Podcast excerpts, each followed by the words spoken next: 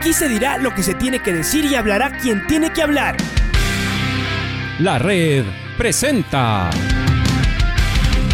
la charla del día a llevar una trayectoria que todo el mundo conoce, Carlos el Demoledor. Que la comunidad sepa de lo grande que fue Luis Chocho San Martín. Este año nuevamente jugar Copa Libertadores nos ilusiona mucho. La red.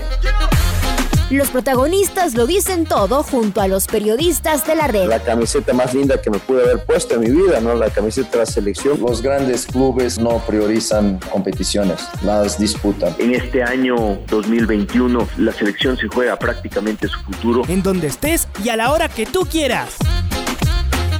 Bienvenidos. Él es eh, oftalmólogo y es un hombre que está muy cerquita, por supuesto, eh, no solo ya de eh, de lo que ocurre, porque él es el, director de las, de las, de las formativas de, la parte femenina, más bien de, Liga Deportiva Universitaria. Pero además está detrás de estos eh, temas que tienen que ver con, eh, con la visión de los, de los jugadores. así que tenemos dos temas acá que, que hablar con, con Pablo, a quien le damos la más cordial bienvenida. Y queremos comenzar por por el primero que tiene que ver con el equipo de primera división y lo que ocurrió el sábado anterior con uno de los, de los jugadores, seguramente una de las promesas más importantes que tiene, que tiene Liga. El chico Angulo que recibió el otro día una suerte de roce, de golpe, no parecía un golpe muy fuerte y terminó con el ojo cerrado eh, y después eh, al quirófano. Pero Pablo, que seas tú quien nos, quien nos cuente qué pasó eh, con él eh, y, si, qué gravedad revistió esto que parecía que era un, un roce en un partido de fútbol y que terminó siendo seguramente mucho más grave. Pablo, por favor, bienvenido a la red. Buenos días, Alfonsito. Un gusto estar en la mañana con ustedes. Buenos días a todos los radioescuchas de la red, que como sabemos los capitalinos es, son muchos a esta hora. Bueno, sí, eh, parecía cuando parecía que cuando uno vio la imagen en, Star, en Star Plus y cuando vio el, partido, ¿no es cierto? Se veía que fue prácticamente un manotazo. Eh, sin embargo, fue una, una resección importante a nivel de la conjuntiva del, de Pepo Angulo.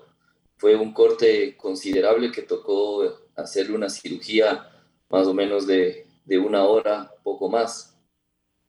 Eh, tuvo una resección de la conjuntiva, para los que nos escuchan, la conjuntiva es esa membrana que cubre, la, está sobre la parte blanca del ojo, tuvo una, una, una herida de aproximadamente unos 2 centímetros, incluyendo el borde, el borde palpebral, es decir, la, el canto palpebral, que es el sitio donde, donde se une el párpado superior y el párpado eh, inferior. Por lo menos fue una, una, una herida eh, sin mayor problema. Eh, lo que comentábamos a la interna con el cuerpo médico, con el Doc Richard, eh, que por milímetros pudo haber sido una, una desgracia, pero bueno, está muy bien el Pepo, se va a recuperar, una de nuestras promesas que hay que, que, hay que irle cuidando y lo acabo de ver hace pocos minutos, hoy día se le extrajo los puntos, va a tener su, su tiempo no de para, ya podrá comer, justo le, le, toca este, este fin de semana Noche Blanca, domingo descansa el equipo y creo que para el lunes podrá comenzar a hacer algo de, actividad. Decías que fue una, una cirugía larga, cuando tú dices nos demoramos más de una, una hora. Eh, ¿Qué significó esto? Y además, hablas de dos centímetros, claro, en el ojo dos centímetros pues, es una gran parte del, del, ojo. Le pusieron puntos, dices que les vas a sacar cuántos puntos, es decir, eh, ¿qué tan grave pudo haber sido esta, esta lesión? Eh, la lesión pudo haber sido muy grave, muy, muy grave. Eh, estaba, para que tengan una idea, son aproximadamente 3 milímetros por debajo de la córnea, con un corte en el que tuvo eh, hubiera sido una, una, una, desgracia que a Dios gracias no, no pasó a mayores. Eh, sí, el ojo, el ojo, todo lo que nosotros hablamos, los oftalmólogos, en el ojo hablamos de milímetros y de micras. De hecho, de una forma eh, irónica hasta graciosa, decimos que en el ojo una gota de sangre ya es hemorragia. Entonces, ya te imaginarás el corte que fue, fueron como casi 21 puntos en la parte interna, más 3 puntos en la parte, del, en la parte palpebral. Eh, pero, pero bueno, eh, eh, creo que todo salió, todo salió muy bien. Sí, ¿por qué una cirugía larga? nosotros tenemos en la parte inferior de la conjuntiva hay una, hay una membrana que se llama la tenon, que es como un colchoncito. eso estaba obviamente expuesto, estaba, estaba herniado y esa, esa parte al ser el contacto directo es una parte en la que, en la que, hay, que, que hay que extraer porque estaba obviamente todo, todo contaminado. Fue un roce con la mano, eh, luego cayó al pasto. Entonces aquí los mayores riesgos que tenemos y que vemos dentro de las, de las primeras 24, 72 horas es eh, el, tema, el tema infeccioso, ¿no? Más que el tema inflamatorio y el tema hemorrágico, el Pepo va a tener un ojo morado, un ojo rojo por lo menos unas tres semanas, que más es, más es alarmante y aparatoso que preocupante la parte hemorrágica, ¿no? Eh, pero, perdón. No, más bien, y entonces aquí te decía, la recuperación, la recuperación porque le sacas los puntos y que desde el lunes ya puede hacer fútbol. A ver, uno siempre piensa, ¿y cómo va a cabecear Nilsson? ¿Estará bien para eso? ¿Enseguida puede hacer fútbol normal o poco a poco?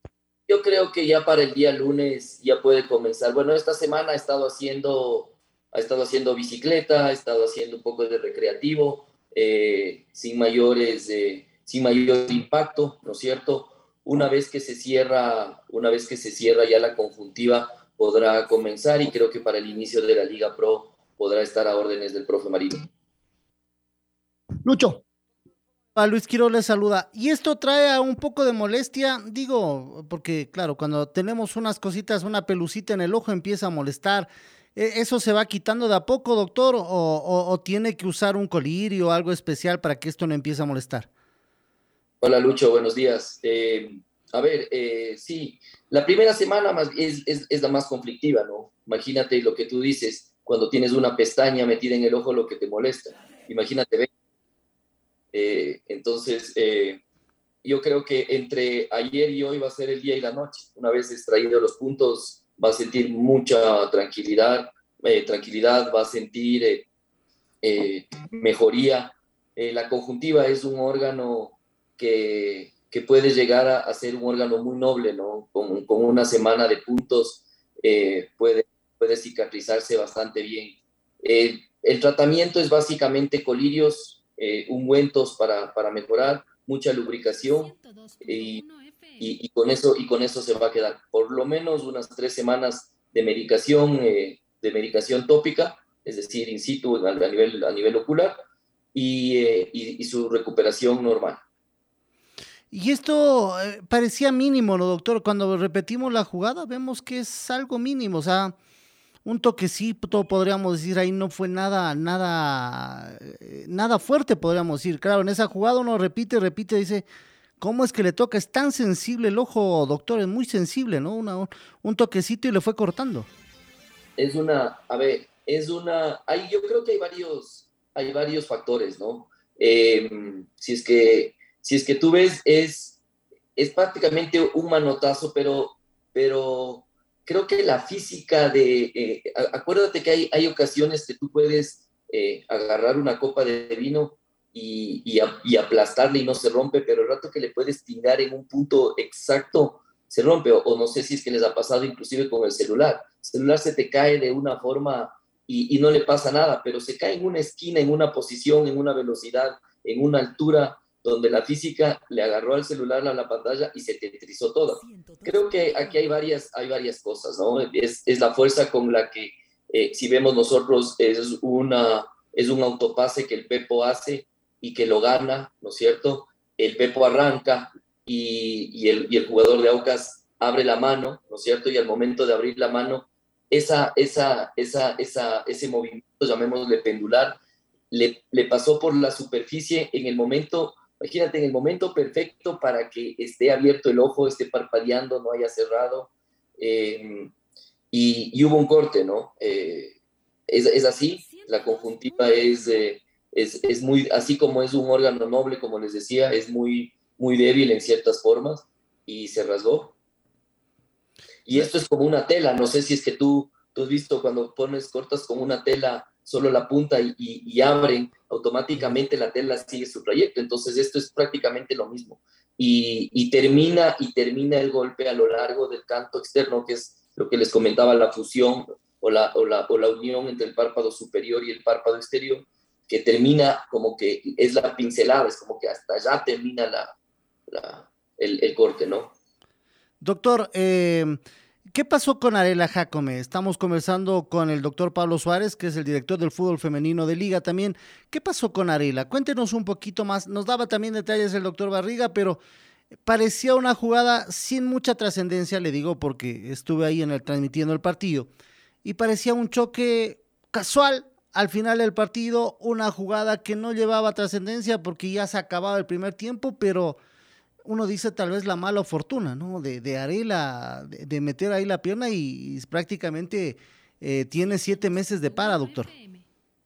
Sí, así es, es una, es una, hablando en, lenguaje, en lenguaje quiteño y serrano, creo que es un chuchaqui que tenemos todos los que hacemos liga, no solo la dirigencia del fútbol femenino, sino del, del, de todo el plantel las muestras de cariño y de, de apoyo de, jugadores, de cuerpo técnico de primera, de formativas, de la directiva de formativas ha sido increíble a, hacia Arela, era, es, es, un gran referente de liga. Y sí, como tú dices, eh, fue una, una jugada, hemos visto en el fin de semana dos, dos, dos jugadas que no, que, no, que no justificaban tanto y tenemos un ojo operado y tenemos una, un meñisco completamente eh, roto, ¿no es cierto? Siete, años, siete meses, eh, de siete, ocho meses de para. Yo creo que Arela tiene, tiene muchas ventajas, es una chica muy fuerte, tiene una, una familia en la que le apoya mucho,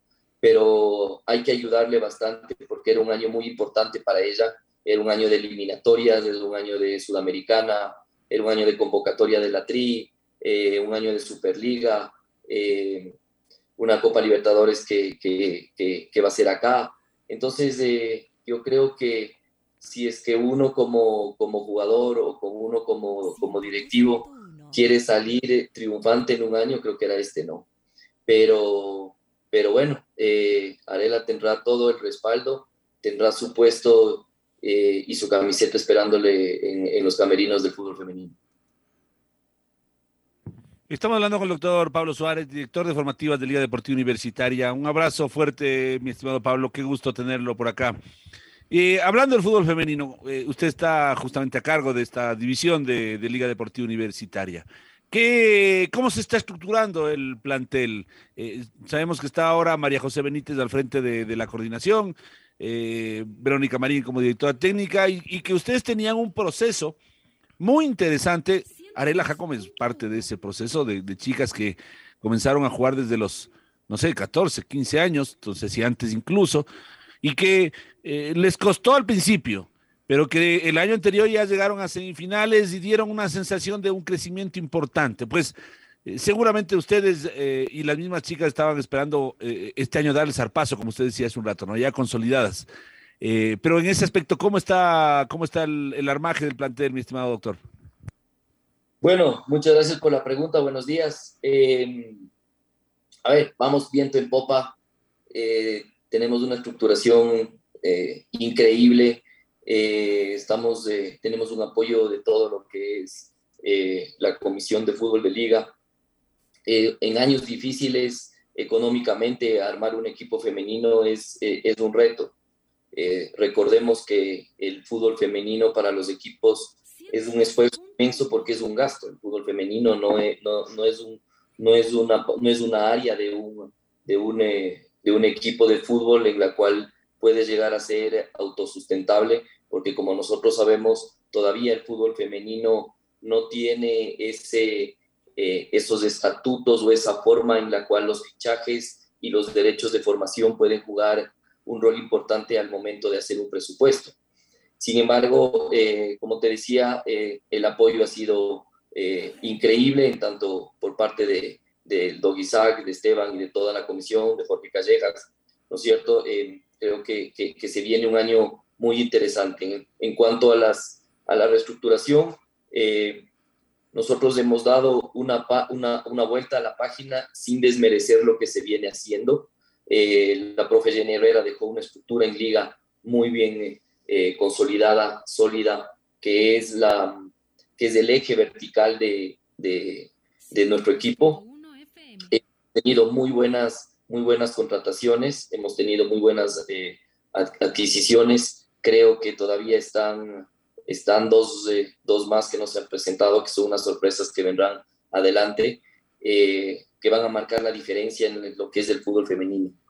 Em, hemos reestructurado la parte organizacional, si se puede decir así, con el ingreso de María José, una persona que sabe mucho del fútbol femenino, es una persona que es, yo le llamo la gurú del fútbol femenino, creo que ha sido el, el, el, fichaje uno de los más importantes que hemos tenido en este, en este año y, y junto a, a, Vero Marín, ¿no? Yo creo que esa es una apuesta importante porque Vero viene, tiene mucha experiencia para el perfil que nosotros buscábamos.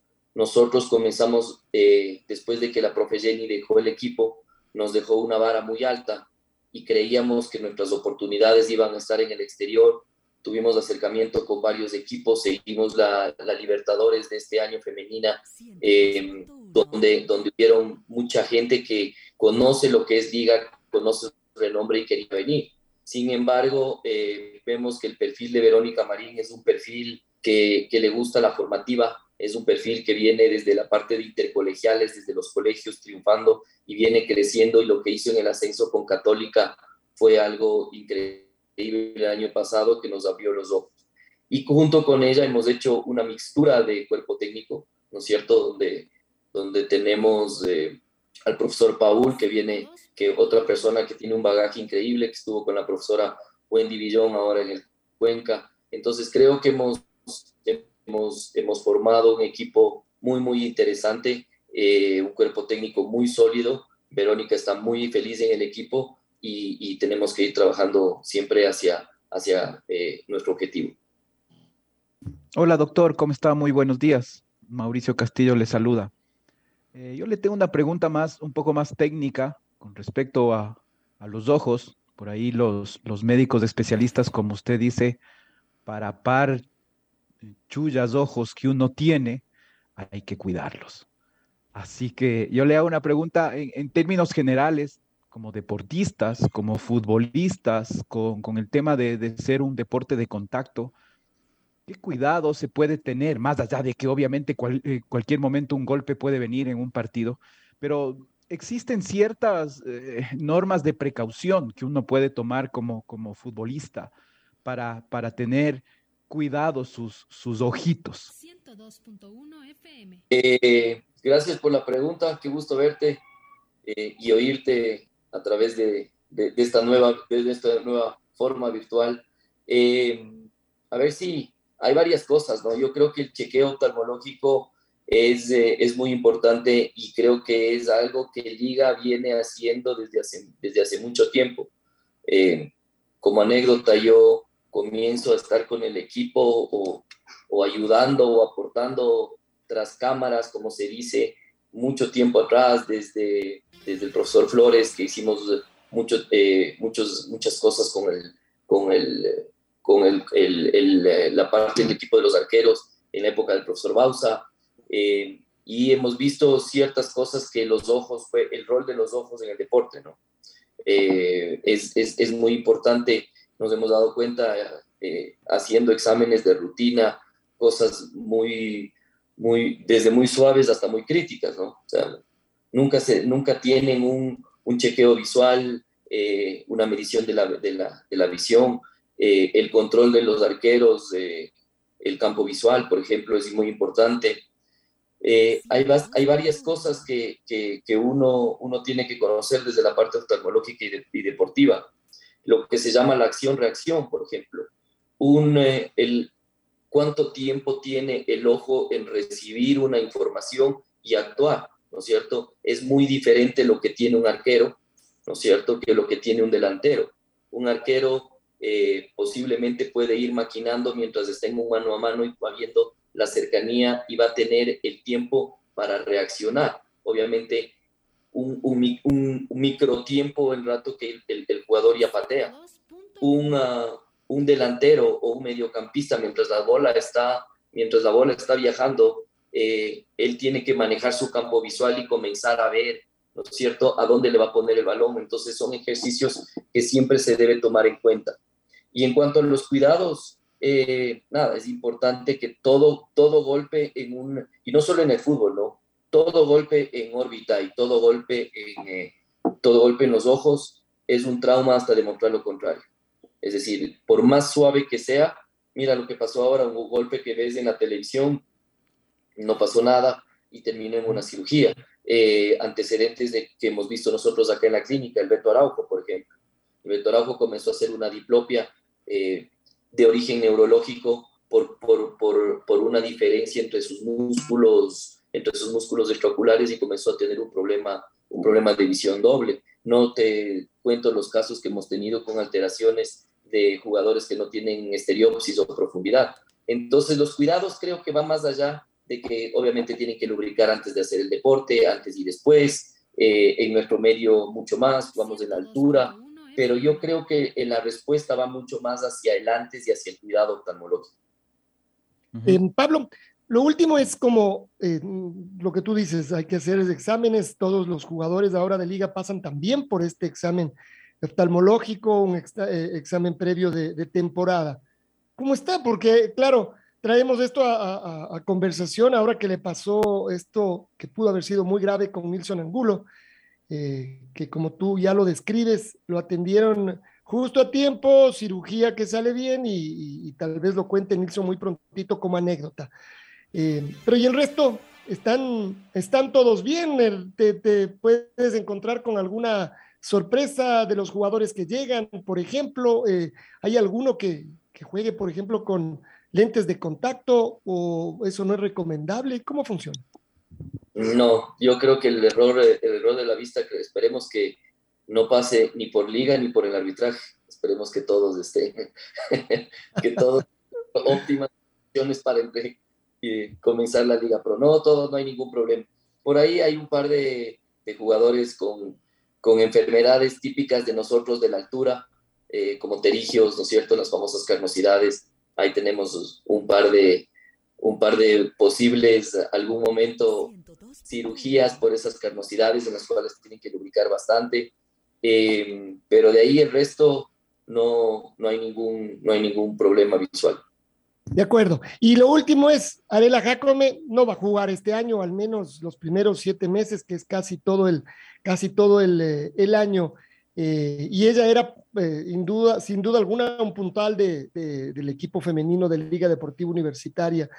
Eh, es posible encontrar refuerzos, reemplazantes. Además, claro, uno dice Arela, está cerrando ya su parte colegial y habrá que ver qué es lo que escoge en su futuro. A lo mejor decide ir a jugar por universidades en Estados Unidos donde el fútbol femenino está muy desarrollado y no es difícil imaginar que tras los pasos de Arela debe haber un montón de eh, universidades. ¿Qué va a pasar con tu equipo? Es decir, eh, ¿sigues buscando jugadoras? ¿Es posible encontrarlas en el medio?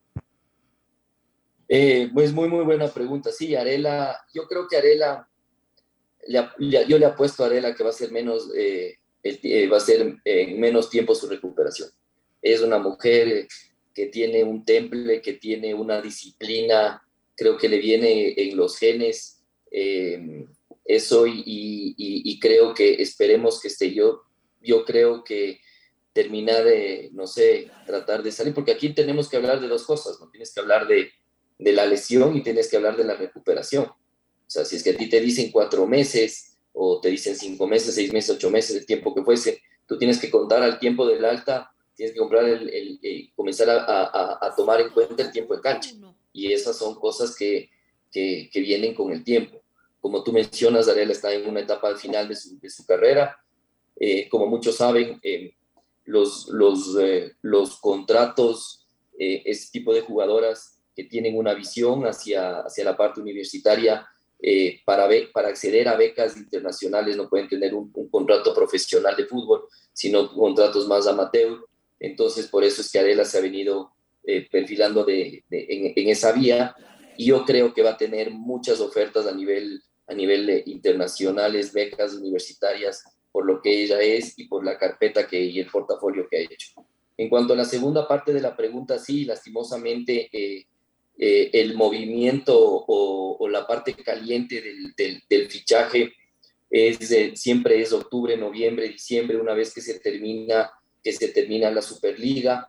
Eh, en este año tuvimos los últimos meses del año, tuvimos Copa Libertadores, entonces, como saben ustedes, la informalidad, esta, esta informalidad media sui generis que tiene el fútbol femenino, que a pesar de que tengas una camiseta, le puedes prestar para jugar en el equipo, puedes reforzar eh, este o, el otro equipo en Copa Libertadores. Entonces, eh, eso hace que comience a moverse mucho el, fichaje. Creo que para la posición de Arela, eh, obviamente no sabíamos, no contábamos con esto, creo que esa es una de las jugadoras desde el, desde el vamos, una, una de la estructura. en esa posición, con el nivel de Arela, es muy, muy difícil encontrarla acá estamos viendo, tenemos muchos perfiles de la parte, en la parte foránea, eh, hemos hecho muchos acercamientos que esperemos la próxima semana eh, cerrar y, e incorporar a una nueva persona en esa, en esa, en esa posición.